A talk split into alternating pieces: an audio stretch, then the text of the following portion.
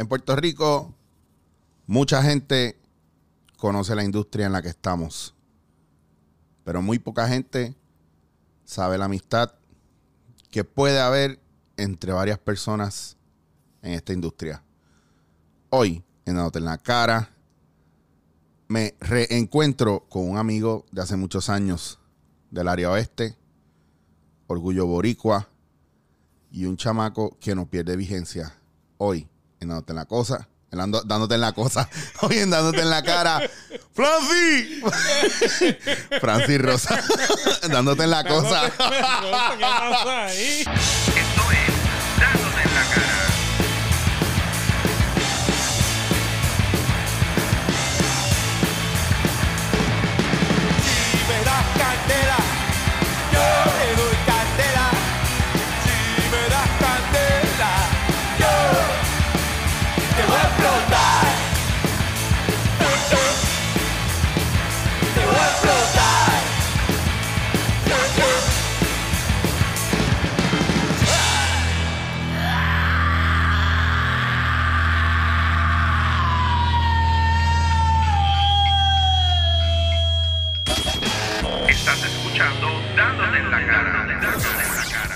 Qué viaje, mira, pues está, la conmigo Francis dándote en la cosa. Eso era como una canción, dándote la cosa. hey, Dándote la hey, cosa, nena, la nena, dándote la nena, cosa, ah, dale la mamita. Duro. Duro, pa. Está pasando, mira, Fra- Francis bebiéndose su, Cafecito. americano. Sí, de esos cafés que tú no preparas. Tú no, No. preparas café de cafetería. No, pero te hizo un americanito ahí, preparas gracias. cafés artesana- Papi, artesanales. ese café de la gente de Baldachi, ese café de la Junta, La bien Junta, rico. papá. Está bien bueno. Está riquísimo, seguro que Gracias sí. a la gente Pero a mi manera, con mucho azúcar, que a ti no te gusta. Digo, Francis, ¿cómo, que, que, ¿cómo quieres tu café? Me dice, ah, no, sí, americano, y qué sé yo. Yo tirando un americano ahí. Y le digo, ¿qué azúcar quiere? Ah, dame azúcar blanca ahí. Tengo azúcar blanca. Todo toma. dolorido, tus manos. Yo quería echarle miel, quería Yo, echarle yo escu- especias. y yo escuchaba, cosas. yo escuchaba un... y yo digo, ¿cuántas palas de azúcar le va a echar este café? Sí, sí, soy un afrentadito. Man, y tengo un licor de café ahí bien bueno de Portugal que después te doy un shotcito para que lo pruebes. Yo, he- yo he probado esos, esos cafés que te proponen así las cafeteras, como que, mira, mano, pruébate este café, no necesitas azúcar. Y yo me miro a la gente y yo, mano, es que a mí me gusta mi azúcar. Yo, dale, dale, dale. Le doy un toquecito con amareto, tiene miel, tiene las nueces, sienten las nueces. Y yo, yo lo que quiero es café, brother. Pero eh, sí he probado buenos cafés. Pero el mejor café es el café que a ti te guste. Olvídate de lo que claro. te diga yo y olvídate, yo te lo digo por joderte, pero olvídate de lo que te digo yo y lo que te diga la gente. El café de uno es el café de uno. Que esto es lo que me acuerda más a, a mi abuelita, que era, este, mira, lo que hay es esto. Pero era rico, echa el azúcar y... Ca- cabrón, mi abuela, yo iba allá a Cabo Rojo y entonces me, ella tenía un, un drip de esos B60 normal, de esos que, que tú pones, en- nada, le pones un filtro y ella ya no estaba usando la media, estaba usando eso, estaba vaga con la media. Esa So- amiga cuando la terminan la, la cuelgan en la La- ducha. Es que el truco era que nunca lo lavara. Eso es lo más cabrón, que nunca lo laves porque, porque lo jode. So, mi abuela me hacía el café ese y yo recuerdo que era un tripeo porque nadie me podía hacer un café más cabrón que el de ella. Y aquí no hay, aquí no hay un ser humano que me diga a mí que alguien te hace mejor café que tu abuela. Porque tenía una capacidad de coger el café, hacerlo, entonces después mezclarlo con la leche y el azúcar de una manera tal que tú decías, porque esto sabe tan cabrón como y no las lo logro. es lo mismo. Era como, porque las habichuelas de, de, de abuelita son diferentes. Ajá, exacto. Y es que literalmente ella hacía el sofrito ahí. Eh, y así sabe en la madre. Ese es el viaje, cabrón. Y yo digo, esto está brutal. Es como. mami, yo la echo mucho de menos y por eso lo bueno es que eh, antes de mi abuela morir ya yo había conocido los de Friends Café. So, cuando yo voy al oeste, me puedo dar mi buen café con los muchachos allá y es un jangueo, porque para mí el café, más que tú darte un buen café, el buen café yo me lo puedo dar en casa, Ajá. pero el café es el jangueo del café. El café es el jangueo del café. Es Sí. el jangueo. Es, vamos a tomar un café, dale, pum, nos encontramos en tal sitio. Es el café, Ah, sí, es lo que sea y es la jodera. O sea, y eso yo me acostumbré bien heavy a eso en España, porque a la hora del café es para sentarse a hablar y, y después que tú comes, o vamos a darle un cafecito y todo el mundo hablando con el cafecito en la mano. Es verdad. Pero en Estados Unidos es bien diferente a eso. Tú ves a la gente sola dándose café. Qué triste. Y en Puerto Rico hay que tener cuidado que eso no pase. Francis, gracias por venir para acá. Hicimos la introducción. Vamos a hacer el programa ahora. Espérate, Vamos a vamos a hacer el intro. Dándote la cosa. Dándote la cosa. Dándote la cosa, nena. No lo sabe por ahí, Giovanni Vázquez, Giovanni Vázquez, Giovanni Graham. Sí, Giovanni. Giovanni Vázquez, te quiero. Francis, nuevamente gracias por darte la vuelta por aquí, por, por la la cara. Es la primera vez que vienes a casa Casa, en tantos mano. años que nos Me encanta, conocemos. brother. Me encanta tu casa. está- es busy, me gusta. Está cozy. Eh, cozy, super cozy. I love it. Mira, y cuéntame, ¿qué está pasando contigo ahora? ¿Estás moviéndote? Los otros días estaba en Juanadía con Danilo. Sí. Sí, mira que. Eso estuvo cabrón. Yo estaba viendo, vi la foto y video y eso, y me gusta verlos juntos. ¿Cómo ha sido esa, esa transición de, de, pues, ya no está Danilo, ahora está el resto del corillo? Pues fíjate, se fue y hay que ser bien honesto. Se sintió, tú sabes, una diferencia. Y perdona que entre con eso. Ah, no. Decidí, ahora que estoy con los HP y trabajo con el directo, es como, qué mierda, mano. Me encantaría que Francis estuviera aquí, que estuviera Alejandro, que viniera aquí de vez en cuando. O sea, que pudiéramos hacer ese, ese crossover, Fernán. Pero para que tú veas, ya Danilo empezó a hacerlo. Sí. Ok, ese fue de guapa. Mm. Pero en estos días ha estado viendo mucho porque tenemos proyectos, ¿sabes? Claro. Y, y él, no, él no pierde las ganas de trabajar no tan solo conmigo, sino con otras personas de, de- de otros canales. Es que debería ser así. Que sería fabuloso. Entonces, Danilo está eh, eh, ahora mismito eh, como Danilo Vigoró, diría yo.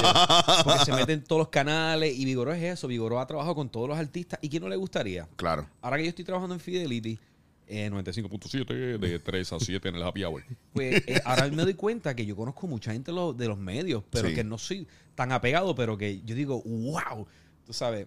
Y eso es bueno, eh, trabajar con todo tipo de artistas, sea Claro. o no sea uno comediante.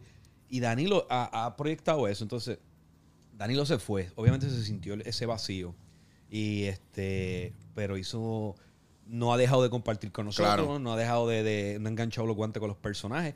Estuvimos en Juana Díaz haciendo de cascarita y pincho. Que y la pasamos bien chévere, mano. Que yo estoy loco porque allá se junte de los borrachos, incluyendo ahora anestesia, que estoy ahí. está chévere, Ahora, estoy ahí yo Sí. metido en el club de los borrachos. Sí. Pablo Escobar. ¿Sabes lo que pasa? Que, mira, yo escucho a la gente, y a mí me pasa porque yo he sido de esos, de que he criticado fuerte la comedia del país, especialmente en televisión y todo eso, y después con el tiempo estando allá adentro, eh, uno se da cuenta de que hay cosas que tú no puedes cambiar, hay cosas que no te toca a ti cambiarlas, hay cosas que si tú tratas de cambiarlas, pues no te va a ir muy bien, pero sí también hay un factor de por qué cambiar las cosas, sino que seguir trabajando en pro de lo que a uno le gusta, porque la realidad es que a mí, por ejemplo, a mí me gusta llegar al canal y, y- y sentarme con Danilo a cuadrar lo que vamos a hacer. Y nunca, o sea, yo nunca, yo nunca estoy con una actitud de, ah, yo no quiero hacer esto. No, uno llega, sí, nunca me ha pasado en un canal que yo diga, yo no quiero hacer esto. Siempre es como que voy a todas. Y ahí entonces te das cuenta, lo- la gente, lo que ve afuera, tú sabes, está el que critica, está el- pero es que no tiene ni que, ni que ver con, con el talento. Tienes mucha razón. Eh, y digo, si uno va, a- ¿verdad? Si tú vas a tu trabajo y no tienes ganas de hacer lo que estás haciendo, preocúpate. Pero sí, a mí me, me place mucho hacer lo que hago. Me encanta, mano. Me encanta. Y reunirse, y lo bueno es eso mismito. Sentarte con un pana y dar ideas. Y, y los dos estar como que, oh my God, tenemos algo. Y creamos algo juntos. que esa parte yo creo que la gente a veces no, no entiende que muchas veces todo es parte de un trabajo colectivo. Y yo recuerdo, por ejemplo, cuando tú y yo nos conocimos, el, el como que el había, yo creo que fue primero en el set acá, pero entonces después, por cosas de la vida, nos empezamos a cruzar en el oeste, cabrón, en los mismos hangueos que yo tenía o que tú tenías. Y, y, y quien era tu pareja era una de las mejores amigas de mi hermana. Exacto. Pero tú y yo nos conocíamos antes de yo Sí. empezar en, en Guapa. Y después nos cruzamos en Y Guapa. después, es verdad, tienes razón. Sí, porque yo te saludaba a ti sin conocerte Claro. en Mayagüez. Pero yo creo que era por eso, por, pues, por Sheila, Naomi, el viaje. Yo Pero me yo no conocía a Sheila tampoco. Yo te conocí a ti antes de Ah. Sheila, yo te conocí a ti antes de. Pero entonces- Sheila la mamá de mi hijo. Eh, eh, y pues pero sí, que estudió tenían en que ser los, los hangueos, los hangueos de la bosque y todo Sí, eso. pues yo te veía a ti y yo sentía que te conocía. Ah, pues mira qué loco. Y después, y después nos juntamos acá, que fue un viaje, cabrón, porque de era verte acá, nosotros estábamos en lo de Objetivo Club Sunshine, ya Ajá. tú estabas trabajando con Raymond, haciendo Exacto. cosas. Entonces la cosa iba como, moviéndose heavy. Exactamente. Y nos hicimos bien panes. Yo me acuerdo la guagua jodía, me acuerdo. me acuerdo las longas, los hospedajes, los, cuando vivían en Recoveco. Allá. Papi, eh, aquí, papi, aquí en- al lado, aquí abajo. en Joe's Apartment yo le decía. Wow, ah, ¿tú ¿Cuál tú dices? En, el, Que- la covacha mía. La covacha, la covacha que era yo, de yo tenía una esta. covacha que tú, o sea, la ducha apuntaba para el inodoro y el lavamanos. O sea, tú puedes hacer. Sí, papi. Nosotros tuvimos. Love Shack. Nosotros tuvimos un viaje, fue un viaje cabrón. Yo me acuerdo, yo, me, yo, yo te había contado que mi hermana, yo me levantaba por la mañana para irme para la superior Ajá. y mi hermana estaba en la Dorrington, cabrón, en Valle Hermoso, con, con Sheila, cuando eran chamaquitas. Y Sheila llegaba a casa a, a pasarse blower con mi hermana, cabrón, a las seis, Sheila, a las este, seis de la mañana. Mira, Chile y yo tenemos obviamente muy buena comunicación. No soy responsable de lo. Ahora me entretiene, me entretiene un montón estos cuentos, pero no soy responsable. No me Y se- suban la pensión, estamos bien. no, ya fue como. Cabrón, y, se, y esas mujeres se estiraban las greñas ahí por la mañana, que eso es lo que había. Cuando, cuando había que barrer ese pasillo, tú, tú sacabas, tú sacabas una mota acá. Sacaba, se Lassie salía de ahí, cabrón. bolas de pelo. aquí. ¿Qué está pasando? Y yo recuerdo parte del tiempo de, de muchos viajes que hice, back and forth. yo me iba para la línea sultana, cabrón, y de ahí yo cogía guagua para acá. Yo también, papá. Esa fue mi transportación por mucho tiempo. So, la mayoría de la gente yo creo que ya sabe cómo surgió la cuestión con Raymond y todo eso, pero ¿cómo fue ese proceso tuyo? Cuando Yo te- adaptándome. tú adaptándote. Yo quiero saber todos los pormenores, porque yo cuando Wilfred se sentó aquí, que estuvo aquí hace unas semanas atrás, Wilfred fue clave en mi vida. eh, y si quieren saber cuánto impactó Wilfred Morales a mi carrera, vaya y escuche el podcast ahora mismo con Wilfred Morales. Yo me tiraba en que se línea. acabe este. Y entonces Sí, la- no, o- que me dijo, me, me escribió una señora, mira, deberías hacer los podcasts más cortos porque se pierden cosas y uno quiere profundizar en ellos. Cabrona, ponle en pausa. No puedes ponerle en pausa. Ponlo en fucking pausa. Y profundiza, medita, ¿Cómo- fumamos, no- y vuelve a darle play. No sabes cómo se llama, para decirle, ok, gracias por escucharnos, buenas noches. Nos vemos, papi, nos vemos. Cabrón, es que hay gente que no ha descubierto todavía que esto tú lo puedes pausar y seguir oyéndolo. El viaje como si fuera una sencillo, como ¿verdad? si fuera una película de Netflix Sí, y es una hora porque es lo que tengo con la persona, no lo voy a decir que venga cuatro veces para hacer turnos de media hora cada vez que venga. Pues. Pues yo le contaba a la gente que yo cogía la línea, yo llegaba allá, yo no tenía Google Maps, yo no tenía teléfono, yo no tenía un carajo, entonces llegaba allí y le caía a, a Wilfred como si fuera hijo de él y yo no estoy pensando, diablo, que trabajo para este tipo cargarme, no, yo estoy pensando que yo quiero aprender. Entonces yo quiero saber cómo ha sido también, cómo fue ese proceso para ti, cabrón, porque... Pues, pues mira, mano, yo, eh, yo, yo- Mi trabajo era blockbuster. O sea, yo tenía un carro porque mi mamá me lo regaló o yo me apropié de él, sea, a la fuerza. Suele pasar. Entonces, este, pero tú sabes, en mi trabajito yo aportaba lo que fuese en mi casa, etcétera, pero yo cuando llegó el momento de venir a San Juan, ya yo no tenía carro. Clásico. La, la cuestión es que, pues mira, unos buenos amigos se enteraron de mi audición y me dijeron, mano, te vamos a llevar. Y bien pompeado. O sea, me, me trajeron y conseguí ese, ese día un lugar para quedarme. Y, y así era. Cada vez que daba el martes, me montaba en la guagua, en la sultana y subía. Hasta que un día dije, ¿sabes qué? Ya no puedo estar subiendo y bajando porque es un revolú. Claro. Eh, voy a buscar un apartamento. De casualidad estoy en la cancha con unos amigos míos y estábamos como que hablando de, de qué tal si nos íbamos para San Juan. Brother, se lo pregunté al, a- al pana más dispuesto, Javier Vélez. Y digo, caballo, me encantaría irme para San Juan. Me dice, ¿cuántos chavos tú tienes? Yo como 200 y pico de pesos. Me dice, yo también. Vámonos. Yo cuando dice, ahora mismo, brother, ¿sabes? Ahora nosotros decidimos irnos a las 11 de la noche. Y dijimos, vamos a buscar Pero- un apartamento. Llamamos a otro mejor amigo de nosotros, Javier Mercado. Javier Mercado tenía un apartamento. Le dice, pa, hay uno al frente y hay espacios. Pueden venir cuatro. Conseguimos otro amigo, que es Francis Mercado. Dos mercados. eran dos mercados. Eran dos Javier y dos Francis viviendo juntos, hermano. Diablo, cabrón. Y nos metimos este, a, a un apartamento en, en, en High Parks, en la calle Madrid, Villapanti, allá en Río Piedra, Sí. cerca del Ocho Blanco. Entonces, este, brother, sin chavo, sin nada, yo cogí un bulto, metí olla, eh, bulto, eh, ropa, etcétera, y compramos un inflable y los cuatro dormimos en ese inflable como por un mes, brother, pues no teníamos ni trabajo o, o los cheques que llegaban de- del show de Raymond eran pues Sí, sí, cabrón. Triste. Menudo, menudito. Y este café me, me tiene aquí bien embalado, pero.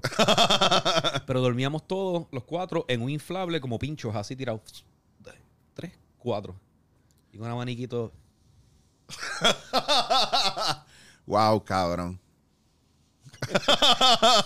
Así, brother, ya tú sabes. ¿Y cómo, y cuál fue tu primer trabajo así que tú pudiste conseguir acá, aparte de Raymond? Eh, Porque me imagino que, obviamente, pues, para empatar la pelea. Pasé por un montón de entrevistas de pirámides, de mano, créeme, yo estaba loco por buscar trabajo acá. Pero mi primer trabajo, adicional a, a trabajar en, en el show de Raymond, pues sí, me metí en una cuestión esas de pirámides. Yo vendiendo descuentos de McDonald's, brother. En serio. Sí, mano, yo me acuerdo, este, nos montábamos todos. Esto fue un revolú. Es una historia, pero está genial, mano. Nos metimos en esta cuestión de vender este, pues, descuentos de McDonald's, ir casa por casa, tocar la puerta. Pero era un cierto grupo, mano, que era, era como una iniciación, era una fraternidad. Y la cuestión era, era bien motivacional, porque si de momento tú no vendías nada y estabas yendo casa por casa para vender los descuentos y no vendías nada, brother, te, te hacían un círculo y te cantaban, pero a viva voz, que tú te quedas, ¿qué es esto? ¿Estás bien? ¿No has vendido nada? No, mano, estoy quitado, de verdad que las cosas me van mal, me va mal. Y tú veías cómo se unían, hacían, no te quites, motívate, eh, eh, motívate, eh, eh". como 20 cantando lo mismo. ¿Y tú qué es esto? y era ir casa por casa. Buenas tardes, señora, no se asuste. Saludos, mi nombre es Francis Rosa. ¿Usted come en fast foods? Aquí tengo un- una cosa bien, bien loca. Nunca vendí uno, ese- pero fue mi primer trabajo. Después fui a trabajar en Señor Frogs y en Logans como animador. Diablo, yo me acuerdo de la etapa Señor Frogs, Sí. cabrón. Yo me acuerdo de Yo esa fui hasta etapa. gente seguro por acá. Wow, cabrón, qué fuerte. Eso, eso sí que yo no lo sabía.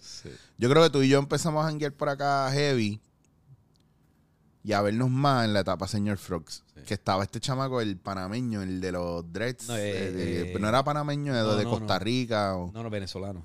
Era venezolano. Engelbert Ramos, sí. Ese chamaco Rasta. bien talentoso. Sí, bien y tenía lo de Señor Frogs, papi, al palo. Porque ese era el jangueo de nosotros. Cuando yo estaba en Sagrado, ese era el jangueo mío. Esa era su pasión, su trabajo. O sea, él cogió una visa de Venezuela para acá para ser jefe de entretenimiento y dar talleres y etcétera. Y aprovechó un montón el tiempo. Mira, y en ese proceso, ¿cuándo, cuándo te, te pones a, a tener familia acá? Que tú dices, ah, pues, pues, te empataste con Sheila. Tú viniste para acá y tú no te habías empatado con Sheila todavía. No, eh, vine para acá, entonces bajando, yo siempre bajaba los fines de semana a, a Sabana Grande, al West Side, y A todavía, jangueo. todavía sigo bajando. Este, me encanta mucho por allá. Pues bajaba y de vez en cuando pues me unía con otras amistades, las amistades de high school me presentaban otras y pues ya tú sabes, el círculo se iba creciendo un poquito más y pues en uno de esos jangueos conocí a la mamá de mi hijo. Y de ahí arrancaste, tú, o sea, el, el viaje es que tú fuiste haciendo un montón de cosas desde acá, pero la cosa cambió bien brutal porque ya no era la cuestión de voy yendo y viniendo del oeste, ya tú estabas estable acá, que es lo que nos ha pasado a todos los que nos vamos mudando poco a poco, cada vez bajamos menos para el oeste. Y entonces viene y, y nace Yadiel y ahí entonces te, ahí es que te mudaste para Río Piedras para otro sitio que, nos, que ahí fue que nos juntamos Exacto. Que eso era un viaje porque ahí tú también yo para esa época yo tenía a mi esposa, pues yo estaba casado, La verdad, cabrón, sí, sí. La verdad, te casaste en New York. en New York y yo me fui, Laura no está. Laura se fue, cabrón. Pero a mí me parece brutal porque yo recuerdo Sí, esta- aquí estás tirando nom- nombres de ex, te vas a tirar a tirar, no, tirar medio, eso, está brutal. Y hago ese, pre- hago ese preámbulo porque ahí entonces que tu carrera también empieza a explotar. Yo me voy afuera, que está brutal. Grabamos Amanda. eh, Ah, esa fue otra. Tú me recomendaste para Amanda, mano. Y de, hay- por ahí hay gente que dice que no, que te descubrieron y que no. Yo, No, no, tú me recomendaste cabrón, yo full. recomendé full. Sí, tú me recomendaste. Y era bien loco porque de repente cuando tú entraste fue como que, se, ok, ahora estamos Ahí me completos. tuvieron que castear y todo. Se me dijeron, mira, a ti te recomendaron, pero vamos a ver, me dieron las líneas, yo fui. Y después. Pero pasaron un par de semanas porque yo me acuerdo que él se había estancado el proyecto porque el chamaco que estaba, o el problema que ellos tenían era que ellos sentían que no daba pie con bola. Como que no encajaba en lo que, en la visión que tenía Benji. Y ahí cuando entras tú fue como que, ok, ya lo tenemos, vamos a arrancar. Me río porque es que a veces me entran flashbacks y recuerdos de, de la- Podemos hablar de eso. Podemos hablar. Yo me acuerdo. Es que tú, es que mira, eh, que tenemos un par de chistes. Tenemos internos, cosas, bueno, hay, son buenas, fue yo- una buena producción, mano. tú. yo tengo que contar, yo tengo que contar, y a mí no me molesta contarlo ahora, que le esté mal, pues que le esté mal. Yo me río de eso ahora. Hubo un momento donde yo estaba bien agitado con el rockero loco, cabrón, que yo le quería arrancar la cabeza porque él. La. La sala, cava. Te quiero mucho, papi. te quiero. Eh, ah, coño, hace tiempo no lo vemos, ojalá esté bien, pero me, pero siempre acabamos bien. Él no está bien, o sea que él está bien mal de la cabeza. Usted- ¿Te imaginas? no, le está súper que Está súper bien. bien. Pues si me escribió Andrés los otros días para lo de Amanda 4, supuestamente. Vamos a dejarlo ahí.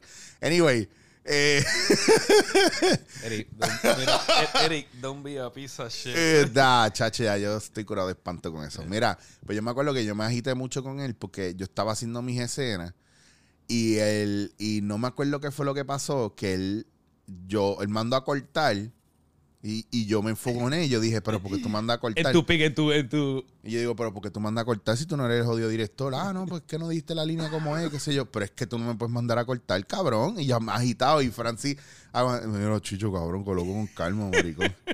Cógelo relax, papi, tranquilo, tranquilo, eh, tranquilo. Y yo, mano, pero este cabrón, y yo encona.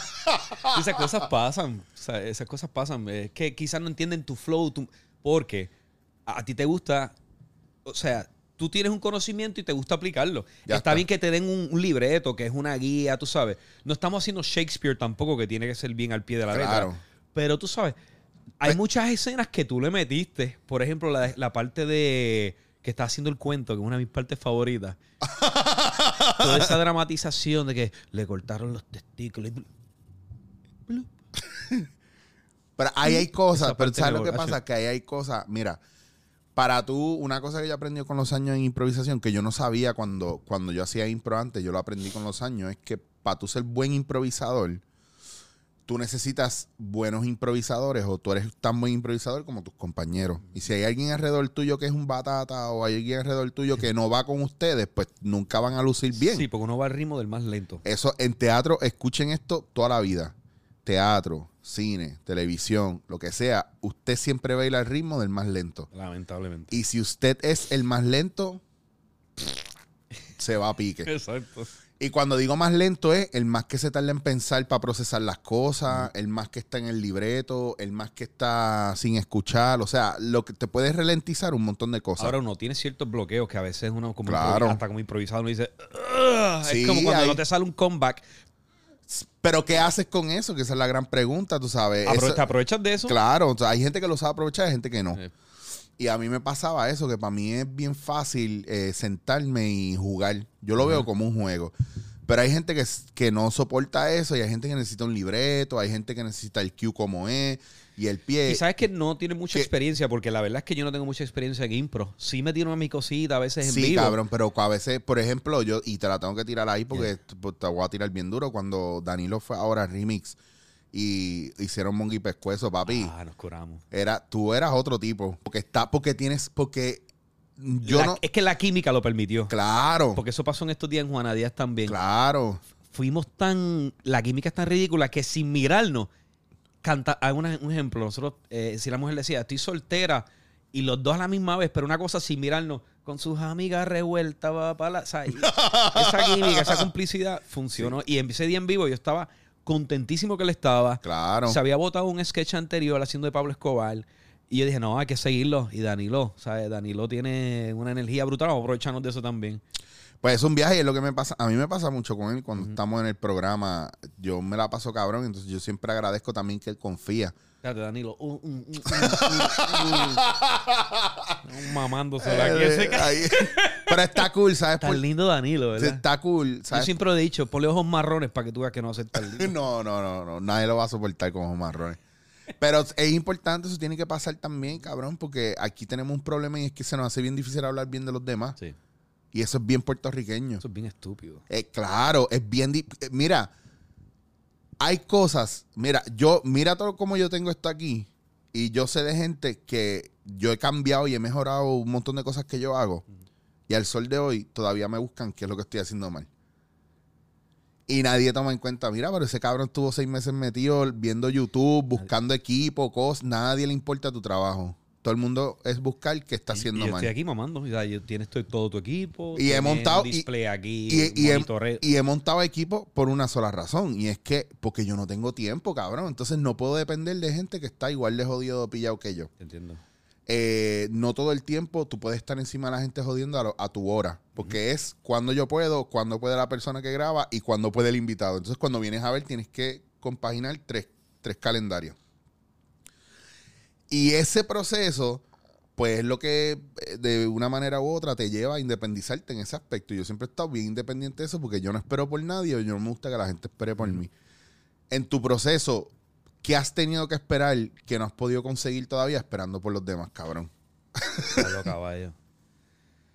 Pues mira, no es que yo me lo merezco todo, vamos a ser bien honestos. O sea, yo no voy a decir, ah, mano, este, yo me metí a la oficina de, de- del presidente o de fulano, de Prensejo, y le entregué una propuesta y no me han contestado. No es que yo me lo merezca todo, pero yo he tratado de no tan solo aportar a lo que lo estoy haciendo actualmente, pero yo he hecho mis contactos en muchos sitios, he hecho, he conocido un montón de gente talentosa, o sea, Kiko, eh, eh, Chente, eh, tú, eh, eh, un montón de gente que, que est- está haciendo sus cosas. Yo digo, mira, mano, eh, pendejamente me han inspirado en cierto aspecto. Yo digo, mira, mano, esos chamacos tienen lo suyo, esto está bien bueno, pero a mí me encanta tanto la televisión que yo quería aportar a la televisión. Entonces me preparé unas buenas propuestas.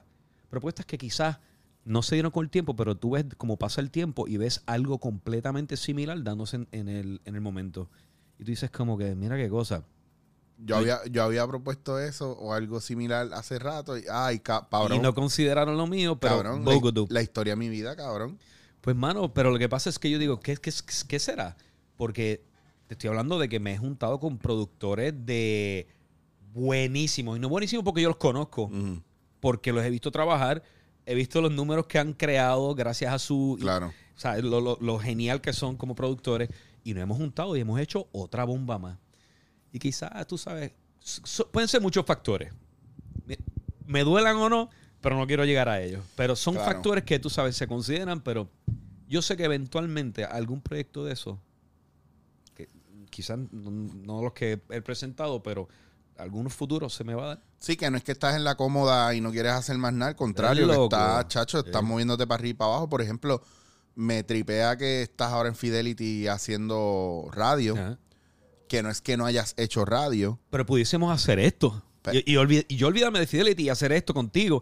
Y conseguir los pisadores y decir, pues ya nosotros somos dueños de nuestro propio tiempo, de, ¿sabes? Que no- ¿sabes? Son muchas cosas que se Yo pueden estoy hacer. ready, yo estoy, ya yo estoy set, yo no... No, ya veo que está súper y aquí, y con, con- como tenemos esto montado, que lo que falta son un par de auspiciadores, yo pondría dos micrófonos más, dos cámaras más, y estamos más que set, cabrón. Tú apunta, yo me, yo me apunto. Yo me apunto. Y así, mito, dándote la cosa. Este, dándote la cosa, dale la cosita, dale la cosita, dale la cosita. Falla, falla, cosa, cosa.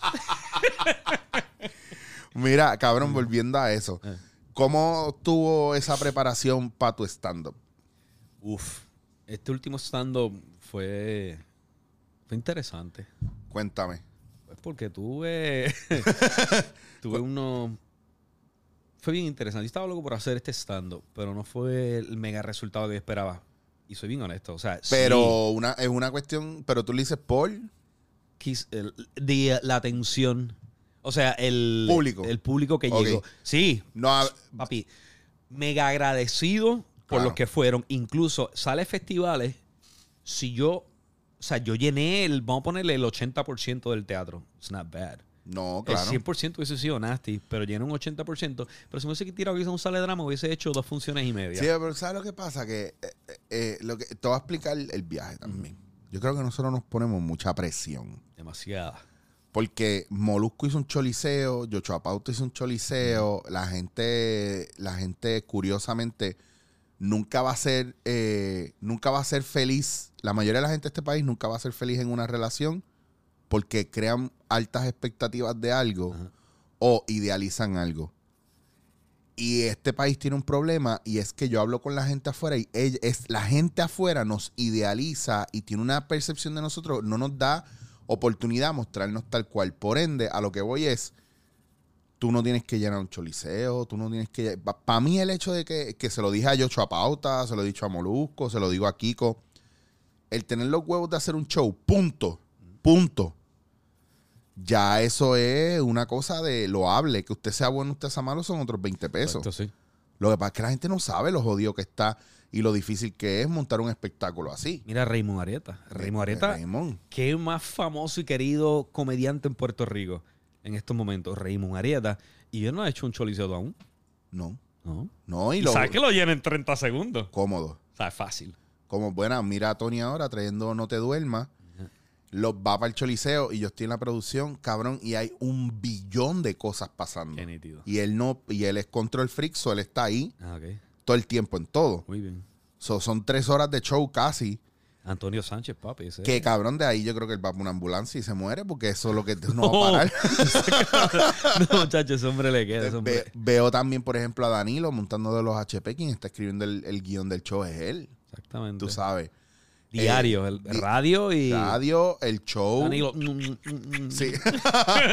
este, en el caso de ustedes, pues a veces escriben ustedes mismos, otras veces escribe Soncha. La mayoría, en, en esto, en el remix, la mayormente, mayormente escribe Sunshine. Risas en combo, pues nosotros. Ok. Pero sí, Sunshine. ¿Risa en combo vuelve o eso ya- esa fórmula ya no, Eh, va, no vuelve a salir? no, yo creo no. Llevamos Llevan semanas tiempo. corridas de remix. Sí. Temporadas, perdóname.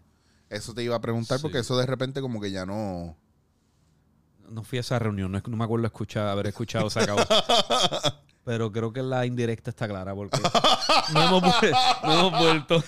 Pero hicimos, hicimos como 10 seasons, mano. Y to- eh, todavía estás haciendo animaciones en algunas De vez en cosas, algunos cuando, shows. sí. Pero ¿qué es lo más que te gusta hacer que a lo mejor no estás haciendo ahora? Habla claro. Eh, wow. Buena, buena pregunta. la- si quieres, dame un break para darte un... un-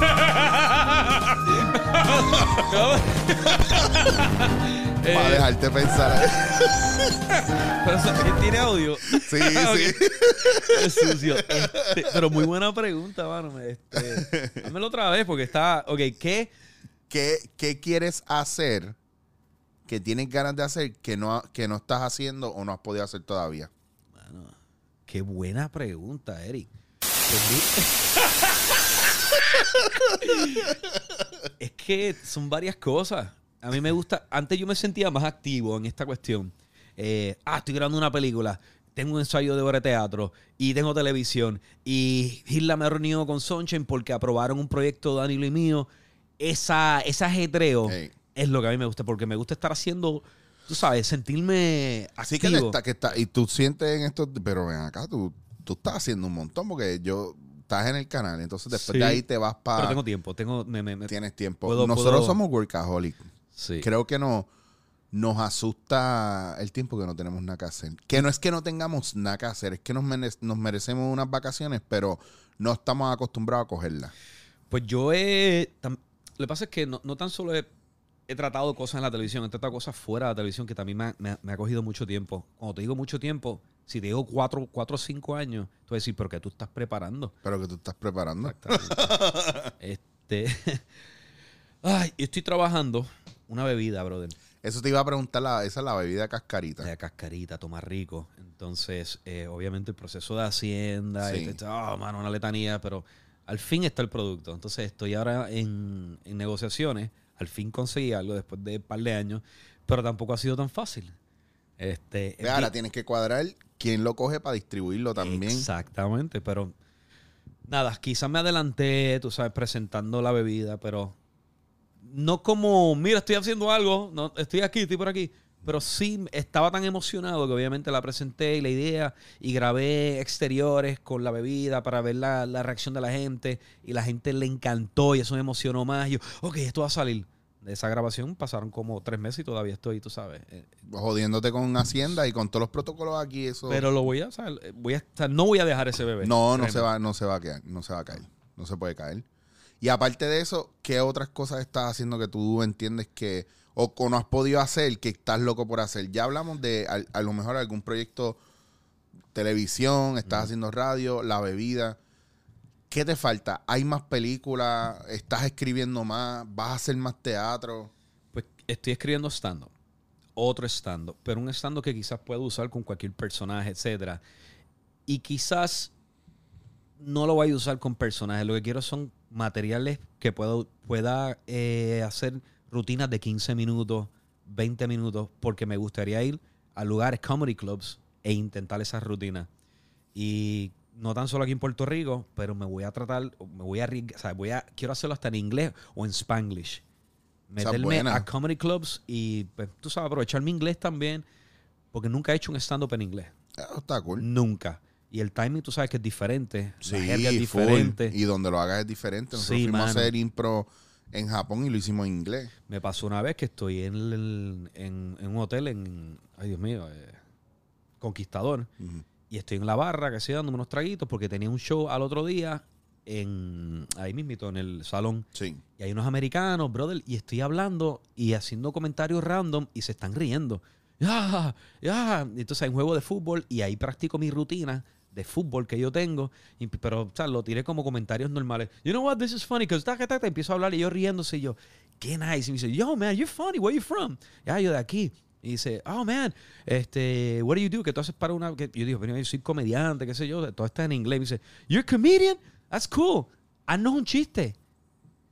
Y yo, un chiste. Dile que no tengo otra canción. Que se. Este, yo, mira, es un chiste. Eh, yo dije, mira, es que yo no hago chistes, chistes. Yo, pues, hago rutinas tal cual. Me escucho casi ahora mismo. Aunque usted no lo crea, yo practico la rutina aquí con ustedes, pero en inglés. Y me dice, ah, pero zumbate cualquier chiste. Y yo, qué insistencia. Adapté un chiste en español en inglés. Tan pronto termina el chiste, se quedaron así. Y yo, qué vergüenza. se quedaron. Se- Exactamente. se quedaron serios. Y este, yo me quedé como, I'm sorry, man. I'm sorry. It works in Spanish. Y ella es como que, no, no, yo pensé que no iba a hacer chistes de judíos, de negros, Ajá. de mexicanos. Y yo dije, no, No. eso es lo que nos gusta a nosotros. A todos los americanos eso es lo que nos gusta, el, humor negro, los Sí, chistes de esa judíos. de, well, there's a Jewish guy walking down the street. and he-" Ajá, sí. es- What is it Jewish con esto y esto? Pero como yo no estoy tan... No, porque no tiene que ver con nuestra cultura. No. Full. Por eso cuando yo veo lo- los stand-up de estos cabrones en, en Netflix, hay algunos que yo no me río y todo el mundo, ah, pero eso está cabrón. Ah. El, este, el, el gordito, ¿cómo es que se llama él? Este, el mexicano. eh, Así que, eh, que tú dices. Es que se pone una camisa hawaiana. Sí, ese a mí no me gusta, cabrón, y todo el mundo es loco con él. Él y es a mí, gracioso. El par de cositas, él, yo me él río. tiene unas cosas funny, Sí. pero yo tengo, yo veo otras que yo digo, eso es como que bien clichoso, como que al americano le gusta ese cliché mexicano. Es que no que- necesariamente te tiene que gustar el- John Leguzano, man. Pa- claro, para mí, yo pienso que él es una bestia. A mí me encanta, pero en stand para mí no es un- No, una bestia. ese es el viaje. Pero a que- mí me encanta el tipo como está- actor me- está- y como mí- entertainer. Claro, el, el tipo está cabrón, pero yo creo que hay mucho cliché y el último show de él, yo pienso que fue bien cabrón. El de, el de Latin History, whatever. Ah, o sea, ese está brutal. Ese está cabrón. Está curioso, sí. pero yo no esperaba reírme en Ajá, ese. Y me reí un bueno. par de veces. Sí. Y yo no esperaba reírme porque yo veo que él está haciendo algo bien en la línea de George Carlin. Ah, sí. George es una bestia. Y. George Carlin, tú te pones a ver, yo estaba viendo el, el primer, la- el primer episodio, el, el que abrió Saturday Night Live Ajá. de invitado especial de stand fue él. Y yo me puse a ver esas rutinas de él. monstruosa. Y están monstruosas, pero no, they're not meant to be funny. Ajá. Es, Es- que, el- ese es es que el la voz. viaje, es, es- que la voz y la. Y la es el la timing rabia, del- sí, el timing de él. Pero Entonces la gente no entiende esa parte. Yo, yo hablaba mucho de esa parte de la voz en la comedia. Ajá. Y mucha gente se burlaba de mí por yo decir, tú tienes que encontrar tu voz en la comedia. Entonces después escucho esa gente que se burlaba de mí usando el término. Mira, Chris Rock. Chris Rock no, no hablaba así antes. Eh. No. Y, no, y lo mismo con Chapel. Tú ves a Chapel ahora y no, no es el mismo tipo. No es Mano, tú sabes que estoy loco por tirar mi, mi Chris Rock impres- imper- impersonation. impersonation, pero no, no sé. Pero lo he, lo he hecho en ocasiones y digo, es así. Es un cantadito como... Eh, eh, I know? Eh, este, Te es voy a solo ahí. No, No, no me hagas Sí, esto, no me hagas te voy a esto. dejar solo ahí, te a dejar solo ahí. ¿Sabes que Lo hago eventualmente, pero no. Pero sí, es un cantadito, es algo que, que Kevin Hart. ¿Qué pa? Pero Kevin Hart está cabrón. ¿Tú has visto a D-Rock imitando a Kevin Hart? Y todo el mundo No. cuando imi- imitan a Kevin Hart. No, ese no lo he visto. A veces yo busco en YouTube las mejores, eso. los mejores impersonation entre artistas. Ajá. Eh, por ejemplo, que, Kevin, Kevin Spacey haciendo imitaciones de actores y de presentadores.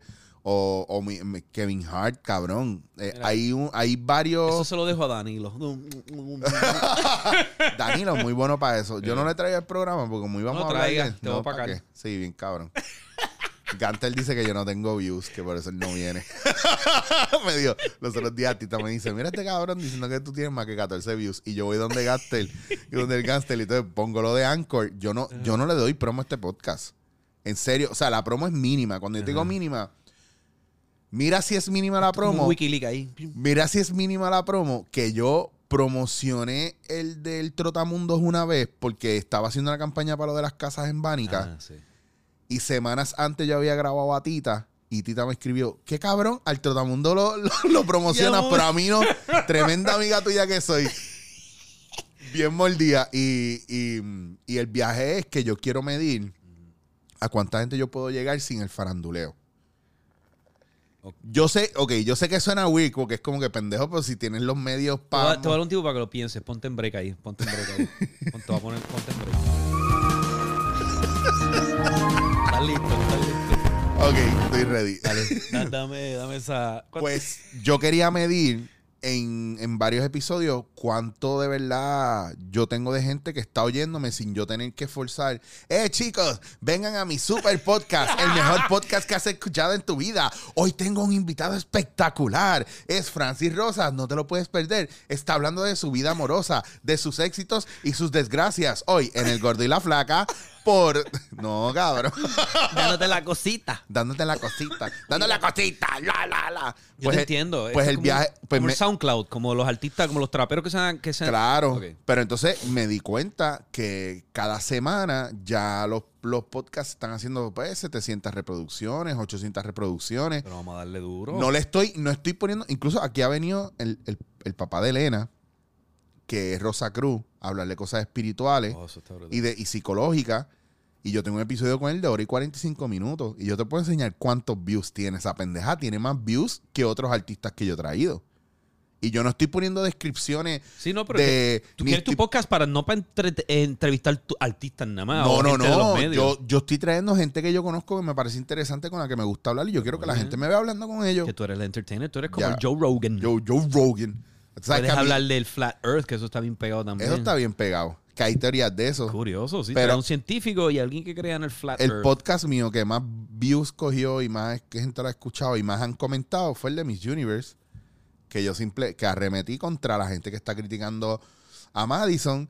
Y yo dije, mira, es bien triste porque ustedes están Ya la hablando. conocí, es bien- es bien- es bella Ella es una chulería de persona y la gente está hablando de ella como si fuera fucking el diablo, cabrón. Y es como Que que. la gente es fanática de esa- ¿sabes? Pero es que eso pasa. pero ¿sabes que eso imagínate, pero años? imagínate que tú te ganes un. eh, Tú te ganaste los otros días, fuimos, te ganaste el. El, el, el, el Ah, El humi- humidor el de. humidor mil- de. un- mira, me ganó un humidor valorado en 1500 Déjame dólares. contar eso para llegar ahí. Para llegar ahí Ah, porque voy a hacer un statement después. Este, viene Francis y me tira. Gordo, ¿dónde tú estás? Y yo digo, ah, estoy, voy camino a casa. Ah, yo estoy aquí en Conito, si quieres, llégale. Si no tienes nada que hacer. Y yo estaba en el semáforo al lado de Conito y yo estaba bien explotado y no lo pensé dos veces y dije, ah, se joda, voy a ver a Francis y me doy una cerveza con él. Bajo para Conito. Me encuentro este cabrón me encuentro este cabrón en Conito.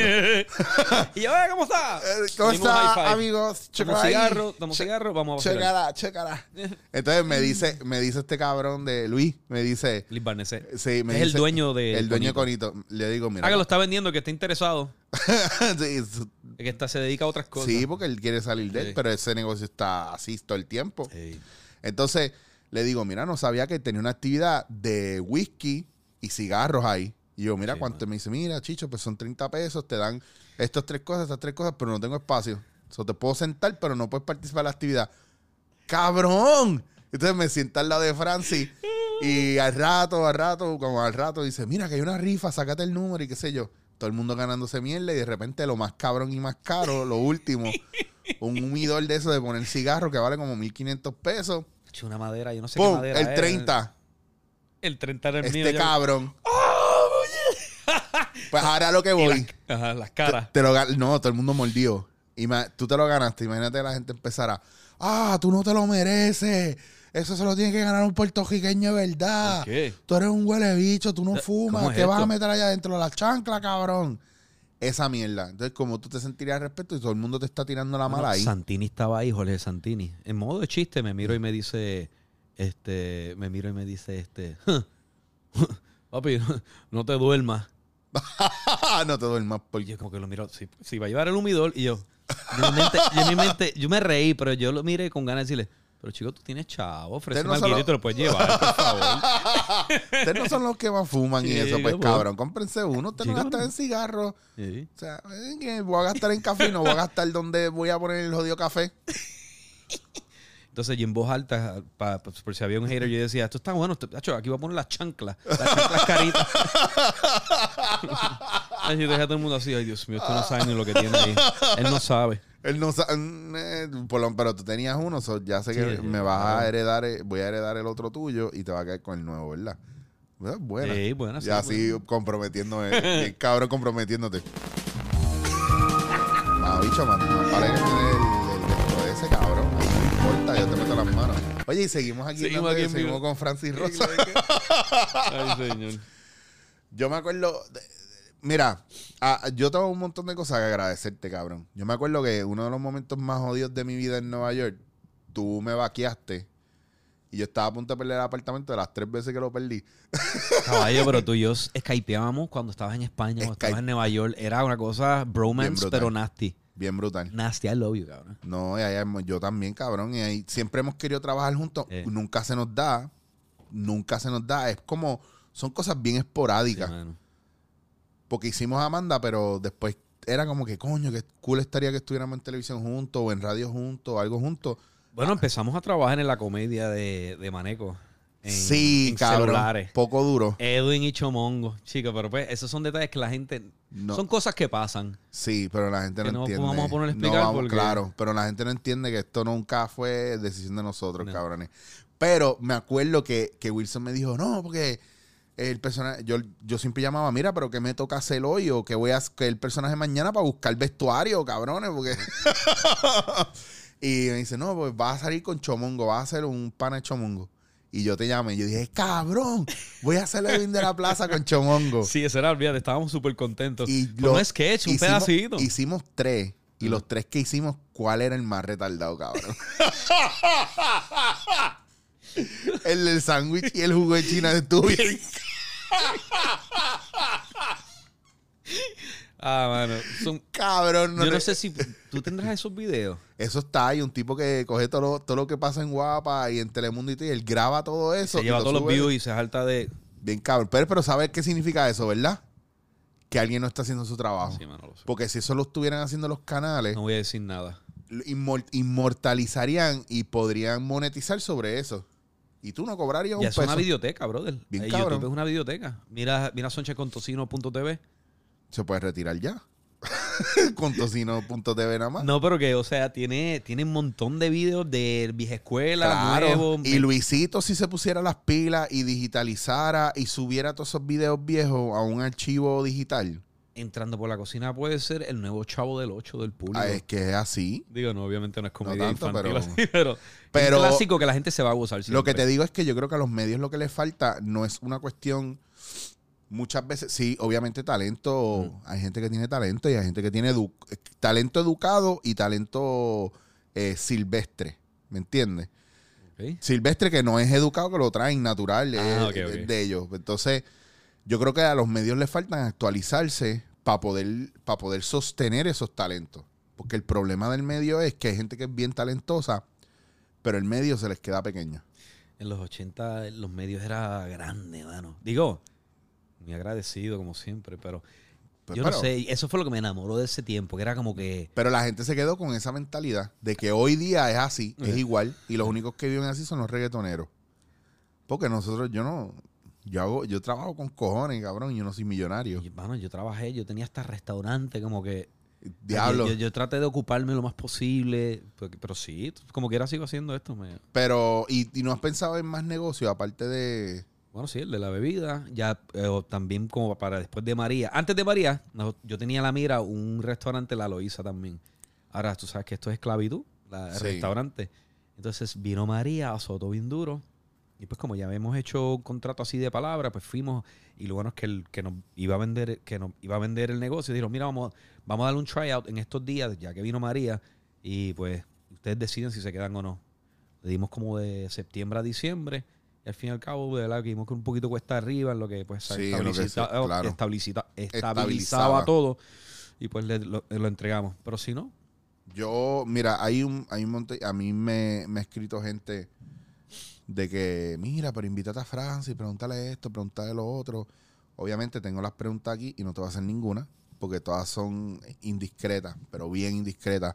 Hay temas que obviamente tú tienes que yo no, no me interesa Ajá. tocar porque son de dominio público ya. No, yo sé que hay mucha gente con mucha duda de muchas cosas, pero yo no soy mucho de hablar mi vida personal. Lo que, directa. no, pero ahí es que voy, ahí es que, ahí es que ahora te lo vamos a mamar yo a ti, cabrón, porque tú siempre has sido un tipo bastante discreto, tú has, tú has sido siempre un caballero y tú has sido una, una persona siempre eh, comedida y juiciosa y, y por eso yo siempre te respeto por eso. Incluso me acuerdo de los me- cuando la, mi relación estaba bien jodida con Laura, el primer consejo más alcohol que me diste y me incluso tú, tú, tú y yo ya éramos panas, yo estando con Lula también. Claro. Que yo me acuerdo que lo, me diste en las dos relaciones el mismo consejo, cabrón, no importa cuán jodido esté tu relación, nunca pegues cuernos. Ah, no, Salte full. de ahí primero antes de pegar Sí, cuernos. mano, full. Ese fue uno y se mantuvo así. Y el otro, más cabrón todavía, que yo creo que no hablar más allá de lo que tú tengas que hablar. Y te, lo digo porque yo recuerdo una situación. yo sabes cuál quiero contar, puñeta, de Cheesecake Factory. Oh, eso estuvo cabrón. Este cabrón y yo fuimos a Cheesecake Factory. Me acuerdo que estaba Eduardo Correa. Eduardo Correa, productor de Mi Verano con Amanda. Éramos, salimos de un. Nosotros le hemos hecho muchas bromas a Eduardo Correa. Podemos hablar de eso eventualmente. Deberíamos llam- llamarlo para joder. Pero fuimos a Cheesecake Factory para que ustedes vean lo jodido que es esta industria y lo cabrón que está. y porque yo respeto a este tipo un montón. Ese día fuimos a Cheesecake Factory y estaba Francis, estaba Natalia y estaba Eduardo. Nos sen- tú. Y estaba yo. Y nos sentamos en una mesa a comer. Tranquilo. Y cuando pedimos la cuenta, el tipo que nos estaba atendiendo estaba como que medio cool, tú sabes, al principio, medio él, era como- payasín. él era un americano, que, o sea, que- Era, era un puertorriqueño Boricua. que llevaba un montón de tiempo fuera y volvió a o Puerto sea, que ya tú sabes, era como que yo, what's up, que vas a comer. Ajá, una cosa así. Y el tipo pues estaba medio, medio payasín con nosotros, pero nosotros cool, tú sabes. Hasta que llegamos al final y donde la cagó bien duro, pero la cagó bien duro, fue Natalia fue al baño y nos quedamos Francis, Eduardo y yo. Y trae la cuenta el tipo y el tipo se para. No, pero Natalia regresó y se quedó ahí. No, pero No, no, ya no, ella estaba en el baño cuando él lo dijo, porque ese fue el viaje, porque Natalia fue para el baño. Ah. Claro, el tipo vino y se la liga, todo el mundo le dijo yo no sé qué carajo ahí, y él vino, viste, yo no veo televisión local, pero a mí me dicen que ustedes son famosos. Yo Ah, acabo de llegar a, Ah. A Puerto Rico, chévere, chévere, decora. Ay, tengo que decirte, papi, esa mujer tuya está bien rica. Ah, no, él dice algo así. Pero, dijo- o sea, así de impactante fue. Dice, mano, te tengo que confesar algo. Este, llevo todo el día, hecho, ligando a tu mujer. Ese viaje, cabrón. Y ahí, chacho, y fue como, lo- nos miramos los tres y yo, y yo digo que quién le arranca la cabeza primero. de cabrón. Y de verdad estábamos tan, y, y estábamos bien cabrones. ¿Tú sabes, tú sabes qué, Sí, le cabrón? salí de atrás. pa- Dice, o sea, yo le sí, dije no, su- pero tú le dijiste, pero tú le dijiste, ¿sabes qué, cabrón? Yo tú me voy porque te voy a tener que arrancar la cabeza. Una mierda así, pero súper polite. Y yo digo, yo en mi cabeza, No no, cabrón. no no, cabrón, hay que arrancarle la No, cabeza a este cabrón. O yo fui el que le yo- dije, sí, pero fue, fue algo como que bien. eh, no, tú como tú eres, tú eres, eh, tú le dijiste como que tú eres un pendejo. Tú le dijiste eso, tú le dijiste, tú eres un pendejo. Eso es lo que tú eres. Tú eres un pendejo. ¿cómo- con, con qué cojones, con qué cara tú me dices eso ¿Tú estás seguro que tú quieres una propina después de esta comida? Bien cabrón, entonces era, Era... era, para el carajo para allá, que te raspes para el carajo. y era, y era la- el viaje de si lo choteábamos a la Y administración. no hicimos nada de eso. No hicimos nada de eso, por ahí mismo lo seguimos y nos fuimos. Sí. Que entonces uno tiene que bregar con esas mierdas de la gente, cabrón. porque tú crees que yo no enseño a mi mujer por ahí? Eso es. Eh, Yo no, No, mano, son- mira, chacho. Quizás si, si le damos para atrás el tiempo, yo hubiese reaccionado de otra manera. Claro. I don't know. Es que todo te- también depende del el momento. Pero por eso, por eso yo digo la parte de idealizar, porque la gente, y a mí siempre me va a encojonar cuando pase, rápido es el comentario de, ah, cho, yo lo hubiera metido en la cara, papi. Tú no hubieras hecho un bicho, cabrón. Usted no hubiera hecho una mierda. Usted se hubiera comido la mierda igual, probablemente. Está hablando mierda un cojones ahí. En la cara. Pues a veces eh, la gente no. Una falta de respeto, cabrón. Pero, mano, eh, yo- yo he pasado peores momentos así en público. Este, de personas que se dirigen hacia uno. Pero ¿Por qué la gente hace esa mierda, cabrón? Muchas de ellas porque se sienten confianza. Porque pues ven a uno en, en ciertos personajes o de cierta manera en televisión y te ven por ahí y dicen, diablo, pero qué serio. ¿Sabes por qué? ¿Qué pasó? Y dice, ah, no, que yo empezaba así bien alegre, yo soy una persona bien, bien loud. Dice, pues, hermano, estoy aquí en el banco. No es como que voy a celebrar que estoy en el banco a cambiar un Ellos cheque esperan que, me sobran que- 10 pesos. Que ellos esperan que tú llegues al banco. Uh, pues, cheque, cheque, cheque. ¡Eh, espérame! jeje, vacilando! ¡Woo! No, no puedo hacer eso. Pero tú sabes, no. He aprendido con el tiempo también a controlarme muchas cosas. O sea, no cogerlo todo personal porque hay veces que pues... Pero sabes que eh, como tú no, No le sales de personal. atrás para adelante a la gente, tienen que chequearte porque te va a salir un tumor, cabrón, de ta- de ta- Oye, me he defendido en ocasiones dependiendo, pero tú sabes, este... Me gustaría darle para atrás el tiempo y quizás si alguna persona le ha dicho una imprudencia, así como que de momento... Porque, pues, o sea, dijiste algo que me incomodó. Porque sé que lo he dicho. Pero es que uno lo dice porque, ¿sabes lo que pasa? Que yo creo que la gente espera que uno esté happy todo el tiempo y no entienden que a veces vienen, por ejemplo, si tú no fueras artista y alguien viene a donde ti y te dice, mira, este, deja de comer y deja lo que estás haciendo y atiéndeme. Eso está cagado.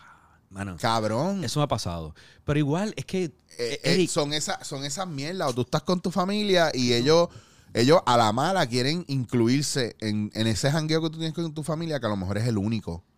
¿Me entiendes? Que yo, yo, yo quisiera hacerle prueba. Pero no puedes cogerlo tampoco como una ofensa. Esa, esa- No, no, porque La no. gente quizás te quiere tanto, pero no saben Claro, cómo no, demostrarlo. eso está, eso está clarísimo. y, eso y está clarísimo. y yo, por eso, mano, cuando estoy en público y si me estoy dando unos traguitos, qué sé yo, y alguien quiere hablar conmigo, yo soy el que extiende las conversaciones. Claro. A mí me gusta preguntar porque ya tampoco estoy como que, no quiero verme como que, ¿cómo está? Sí, sí, sí, quiero una foto. Ah, sí, sí, sí, rápido, voy muchacho. Ah, Yo no hago Claro. esa mierda. Mano, yo me quedo hablando y, y trato de hacer, no, no confianza, pero trato de tener, tú sabes, ese tacto humano porque es Claro. normal, natural. Ahora, no significa que tan pronto te mire contigo y contigo, contigo, contigo, porque tú sabes, Claro. es- yo también vengo a disfrutar con mi familia o con mis amigos. Y no te pasa que al otro día tienes un mail de la persona, mira, yo jangué contigo ayer, es para ver si me prestas 10 mil Mano, pesos.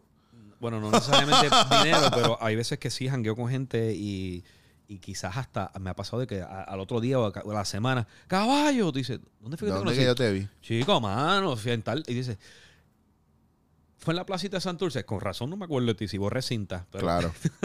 A mí me pasa, un tipo, me- mira, a mí me vio los otros días un tipo que hace 15 años yo no veo.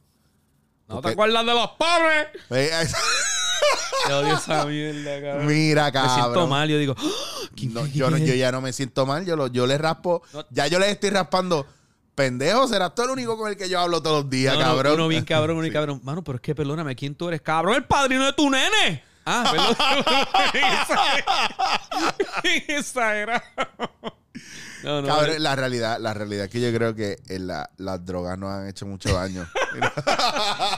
Que tiene ese café. que, yo diré que- Que no tengo otra canción que se dé cosas. Estoy loco por traer a Robbie para entrevistarlo. ¿Qué? Él no quiere, no se deja. Pues lleva, pues lleva tú la utilería para allá. ¿Pa' Util- dónde? La utilería, digo. ¿Para dónde lo va a llevar? ¿Para allá? ¿Para...? Vaya para mi finca. Tú eres loco. Después allá no, no tengo... Tú eres panadero, tú, las, tú, tú, tú, las- tú le has pegado bellones a... O sea, no bellones, pero tú la has sorprendido de, en conversaciones. Tú me has dicho. ¿Verdad? Pero no me, pero yo le escribo y le digo para el podcast y es que él no le gusta mucho, a menos que no lo pongan a eh, los de relaciones públicas de él cuando tenga una Ah. actividad o algo, a menos de que no le pongan a entrevistas y cosas, a él no le gusta nada de esa mierda. Bueno, porque- porque como no promocionas tus malditos podcasts, Ah, dándote la cosa. dale, la, dale la cosita, dale la cosita. versión eh, dándote la cosa. No, pero voy a, voy a empezar a promocionarlo porque, porque si no la gente se encojona. Pero dándote en la cara. dándote en la cara, sí, no dándote no la cosita. la cosa. Francis, Claro, eso es como. eh, Dándote en la cosita. pro- es que se ve que hace, hace tiempito no hace el programa es que se te olvidó el nombre. ¿Cuál? El dándote en la cara. No, si lo hago toda la semana, no entiendo por qué. Es que como no lo promocionas, no, no estás Ah, acostumbrado a mencionar vale. mucho el nombre. Mira qué cabrón. Pero es como yo, tú te imaginas en, en el remix, yo diga algo así. Este, Aquí el, el que diga este cómo es Resign Combo, cabrón, en vez de remix. Sí, porque ha pasado, este. O diga, de- de- esto es el reencuentro. Una mierda y todo el mundo. ¿Qué, qué le pasa? Qué pendejo. Estás botado, ¿viste? Estás Me ha pasado que probablemente diga, nos vemos el próximo, en vez de decir próximo miércoles, digo, nos vemos el próximo viernes, mi- miércoles. Yo me he trabado en televisión, bro. Pero, pero ven acá, cuando viene. Ok, ahora te voy a preguntar, ¿ustedes cogen esos libretos el mismo, el mismo día de. el día antes? Actualmente no. Eh, antes era así. Tú sabes que antes era, lo cogíamos el libreto antes, pero ya es, es mejor tenerlo. Sunshine escribió los libretos y los adelanta, está adelantado tres semanas. Él se adapta, obviamente, o nosotros mismos adaptamos, porque siempre va a haber la manera de adaptar algo que está pasando en el presente con el libreto. Él simplemente te da la base. Claro. Él no te dice, yo quiero esto estricto así, no estás leyendo Shakespeare. Sunshine le encanta que tú añadas. Y, e incluso, si no eres parte del sketch y estás al lado de él y dices, Sunshine, esto, esto y esto y esto. ¡Oh! A él le encanta eso. Y es que de eso se trata, que seamos un equipo. Tampoco es como que, no me gusta el libreto de hoy. Pues mire, mamá, o como buen comediante o buen entertainer, búscale la vuelta. Porque Claro. quizás a ti no te guste, pero si le buscas el timing y, y las acotaciones y todo y te las vives, va a encantar. O a ti no te gusta, pero es pero a la gente le gusta. Sí. Y tú haces el delivery y ejecutas. Y si no estás ready para eso, pues entonces, ¿qué tipo de actor tú eres? ¿Viste? Canto ejecuta. Acá- ¿Verdad que se escucha, se escucha como... canto Ah, ejecuta. ah, ese pana bien ejecuta. Fran, ¿y tú sigues escribiendo o...? Sí, sí. Yo escribo y, y últimamente me grabo mucho porque me gusta. O sea, mira, Francis, esto, esto, esto, esto, esto. Te dices a sí mismo, mira, Francia. Sí, no. Tengo que hablar de esto. Deja ver si puedo compartir algo. Dale, A dale. escoger algo random. No Coge, sé cómo escoge el más mierda para que pues, si te lo No, copian. no quiero escoger más. mi- Mira, ay, Dios mío. ¿Por qué hice esto? Dame un tiempo ahí a ver si.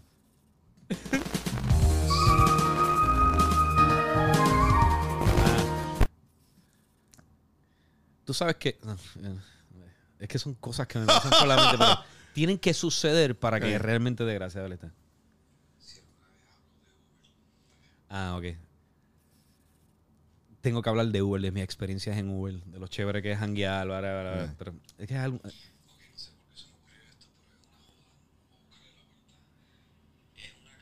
Ah, ok. La canción se llama Vamos a ponernos brutos. O vamos a ponernos brutos, así. Puede ser Mongi Pesco, es un ejemplo. Vamos a ponernos brutos. Pero es literalmente vamos a ponernos brutos. Dos más dos es siete. Desinformando bien, cabrón. Pasa una parodia. Sí, sí, pero poniéndonos brutos. Cristóbal Colón descubrió una nación, ¿cómo se llama? Culebra. Culebra. No Tú sé. sabes, tú sabes que yo me estaba acordando en estos días de cuando estábamos con Chente grabando mi verano con Amanda, que estábamos en el bote allá en Juanadía, que empezamos a joder en Salinas fue, que empezamos a joder, a inventarnos cosas así, de cómo sería estos tipos así bien macharranes, bien, hablando de cosas bien gay, pero bien macharrán. Acho, a mí me encanta ponerme Me trajecitos Sí, y mierda, hubiera más alcohol, pero esas mierdas que, pero son cosas que uno no lo hace por, por, pues, por insultar o menospreciar nada. Es un momento donde llevábamos como ocho horas grabando en alta mar. que que me, a mí me encantó Sí, grabar cabrón. allá. Eso estuvo bien bueno. Que después que nos fuimos con Quique para la barrita Sí. esa de la esquina Ah. que a beber. Papi, jangué con él en La Perla. En estos días me dio Que un tour. él por- vive allá. Él sí, vive por allá. eso me dio un tour por toda La Perla. Francis, este, vamos a darnos una cervecita ahí. oh, Pacho, si yo estoy aquí eh, y el pelo largo. Pacho, este tipo, mano, El mejor, el él mejor. es... Pero ¿cómo, cómo, lo, cómo que fue que estabas por ahí y te lo encontraste? Estaba por ahí con mi mejor amigo, con el mercado. Y dije, bacho, tengo un chinchorro, la, la 39. La 39 es un chinchorro. Bajando- en- brutal, mano. Me pasa súper chulo. No vayan. Es que No no, quiero que no se la- explote. no la caguen. Mira, se pasa brutal y abajo te hacen empanadillitas. Anyway, la cuestión es que este, la, la señora las conocí. Me trataron súper chulería. Nada, eh, pues jangué, me, me llevó por todo eso a janguear, hermano. Y la pasé Pues tan él está, cool. él está viviendo allá abajo y tiene la casa en Utuado también. Que hay que ir para allá. Me dijo, yo tengo la casa ahí, cuando ustedes quieran, hacemos algo. Y yo estoy ready Ah. para lo que sea, siempre y con el cigarro. A ese sí, cabrón, hay que llevarle par de cigarros. Tú sabes que yo quiero que él sea la cara o el spoke de, de Tomás Rigo. ¿En serio? Papi, míralo. Es que el Dime tipo está que no le. Ese es, para el que no sabe quién es Deja- Quique, el que hacía el capitán En mi verano con Amanda y que salió en El Hijo Perdido en la escena que yo, el, el don, el don Ajá. del pelo blanco que yo le doy el bloque. El tipo está cabrón. Está cabrón. Y él es maestro el- Sí, el- del cat. de producción de cine. Y el tipo tiene una voz brutal y hace unos anuncios brutales. que el tipo está cabrón. Pero un viaje. Sí. Pues, yo digo, pues, obviamente Cascarita es el, el- la cara de, de la bebida, pero es que me da el, El tipo está cabrón, de este. como el de 2X. Sí, bien cabrón. 2X, pero el de 2X, este, boricua. Pero- Este tipo está cabrón. Bueno, Fran, eh, ya hicimos la hora y yo creo que ya es tiempo de irnos. Vámonos. ¿Ya Vamos. rápido? Ya, sí se fue rápido. No, y no ¿No hablamos. más nada, no? No, no, en verdad no, porque era un jangueo.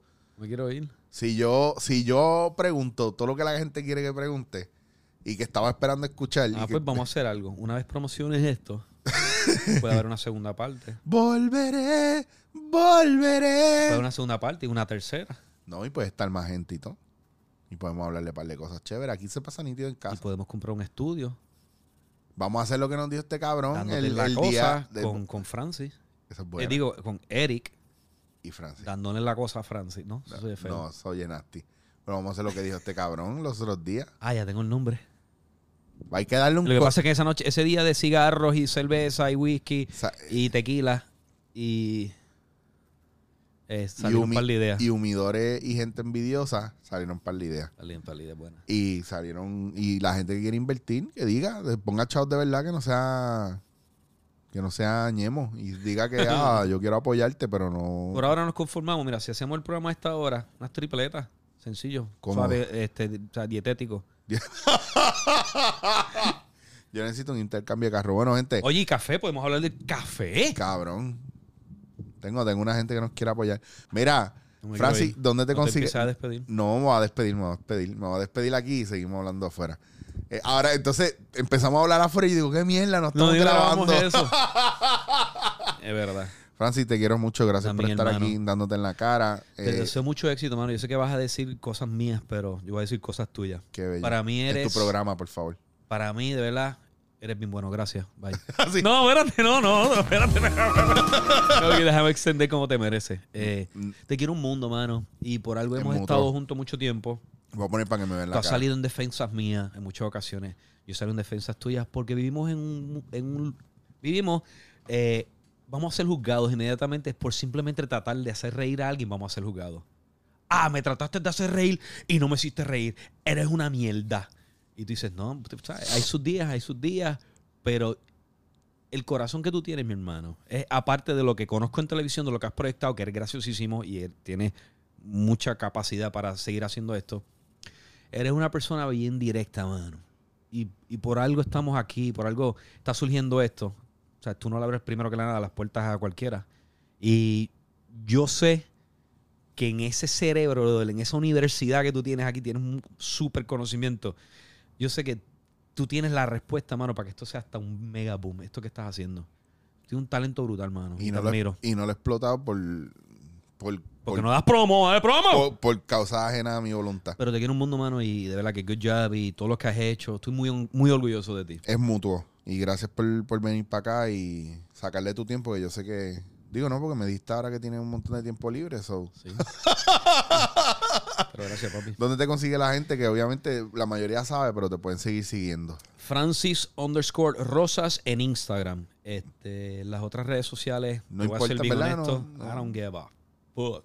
Yo casi no subo muchas cosas a las redes que debería, pero estoy planificando otras cosas. Estás como Chicho, que no le da promo a sus mierdas. Sí, pero no, Casi. estoy planificando otras cosas porque sí sé que tengo que poner más día en, esta- en esto. Y, y lo que escucharon ahorita, que las ideas que surgieron son ideas que sí se deben tomar en consideración, porque este es el nuevo modo de entretenimiento y no nos podemos quedar atrás, papi. Eso así. Así, Así que. Francis, te quiero mucho. Eh, estamos en communication. Un café más y me voy. Dale, sí, cabrón. Ahí hay, chacho, tengo ese café bardachi ahí que no se quiere pana. eh, Corillo, ya ustedes saben que me consiguen aquí dándote en la cara, chichowasier.com, en todas sus plataformas de podcast en audio y puede ir a Spotify, puede ir a eh, Stitcher eh, o de donde, donde estoy anclado literalmente en anchor.fm. Y si usted está oyendo esto y quiere ver en video, chichowasier.com. Dándote